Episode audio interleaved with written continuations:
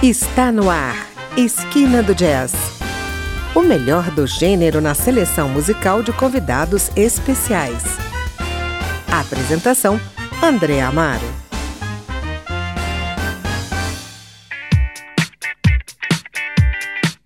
Olá, amigos! Estamos começando mais um Esquina do Jazz e hoje eu recebo aqui nos estúdios da Rádio Câmara o produtor cultural, idealizador do Buraco do Jazz, Gustavo Frade, ou como ele se autodenomina, maximizador de espaços públicos em potencial.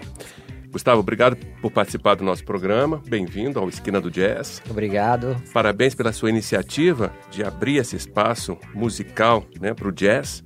Queria saber como é que você teve essa ideia de levar para o ar livre né, esse estilo musical tão apreciado por tanta gente.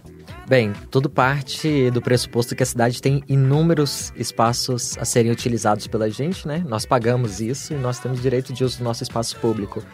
Eu acho que Brasília é uma cidade única aqui no Brasil, do qual tem uma população que consome esse tipo de novidade, né? Uhum. Que é o jazz, que está sendo uma cena muito bem vista aqui em Brasília. E a gente tem que usar isso. Inicialmente eu queria até usar as passagens subterrâneas, né? E eu vejo um grande potencial naquilo. Agora, atualmente, está sendo usado no final da Asa Norte, vai ter festas lá, festa eletrônica, né? E está sendo muito bem cotado isso. E a minha ideia é sempre contato com a natureza. Eu tô nessa brincadeira aí, que eu falo brincadeira, né? Mas faça que você goste e não trabalhe um dia sequer na sua vida. Há três anos e meio, vai fazer quatro anos daqui a pouco. E o buraco do jazz, que caminha por um ano e meio, já já tá bem visto na cidade. A gente agora tá, tá ganhando novas dimensões, né? É gratuito, é sem compromisso, a gente pede para as pessoas levarem a sua canga, o seu vinho. E temos o mais famoso concurso de cangas do Brasil, né? Ah, é? Não sabia disso não. Mas eu queria saber também como é que surgiu esse seu gosto pelo jazz. Ah, esse gosto aí vem de muito tempo. Quando existia o Balaio Café, e Ted Falcon tocava, eu tinha um projeto lá chamado Electro Lounge, junto com a Sara, produtora dele. Isso aí faz 11 anos, eu tinha 21 aninhos de idade, né? E já gostava disso, só que a cena ainda em Brasília não estava embarcada. Ted Falco foi um grande nome aqui, foi um pioneiro, fez bonito, fez acontecer, mas ainda não era hora, sabe? E eu acho que a população amadureceu, as ideias amadureceram, e aí o jazz voltou com tudo. E, por acaso, estava falando isso até ontem com a minha amiga Tainá, e eu falei, olha, isso aí foi uma, uma onda de pensamento que eu dei a sorte de pegar, Tainá. E fiz o que as pessoas queriam escutar que elas queriam viver e não sabiam. Porque no começo mesmo, dava 20 pessoas, 25, 30 pessoas. Uhum. O nome estava errado, era clandestino. Depois que a gente passou pro buraco do jazz, eu falei assim: eu quero ser conhecido, vou injetar mil reais de publicidade no Facebook por uma semana. Eu fiz isso, injetei mil reais lá, a gente se tornou conhecido, só que eu não tinha nem dinheiro para comprar bebida no dia da estreia do evento. então eu já comecei a pedir pro pessoal trazer de casa, que eu não conseguia alcoolizar todo mundo, não. Tragam suas garrafas, pessoal. Pegou. Maravilha. Então vamos enfeitiçar agora os nossos ouvintes com o melhor do jazz. O que, é que você trouxe pra gente aí? Olha, a gente podia começar com uma coisa que tá pegando muito no buraco do jazz, que é Swing Republic. Uhum. Eles são show, eles tocam legal e é altamente dançante. Não é um jazz clássico, é um jazz contemporâneo, incandescente jazz. Maravilha. Então vamos começar o nosso programa hoje ouvindo Swing Republic.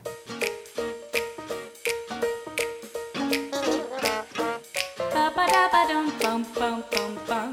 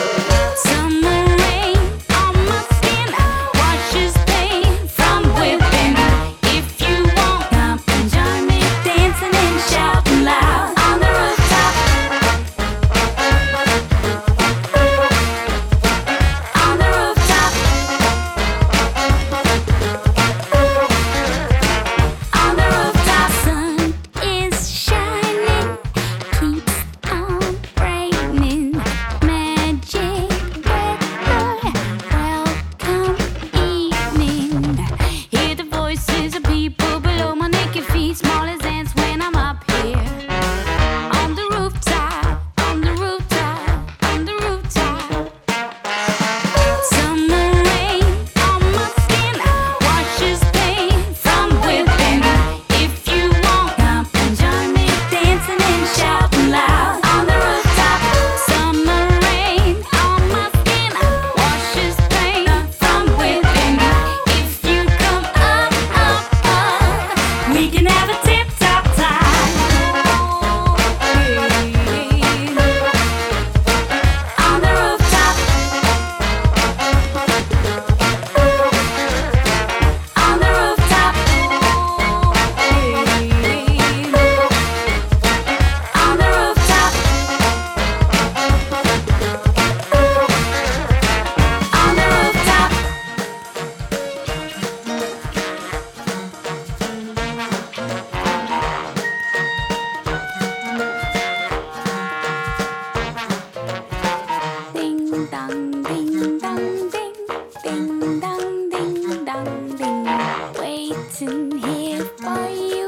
Just take off your shoes.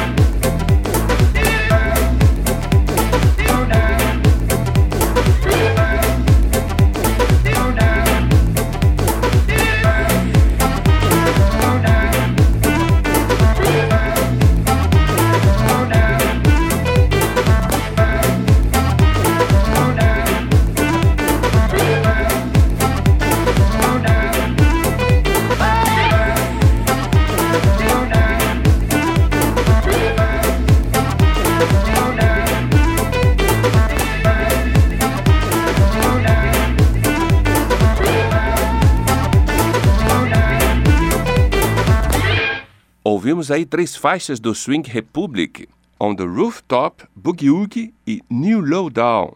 Aguarde aí, depois do intervalo voltamos com mais novidades no Esquina do Jazz.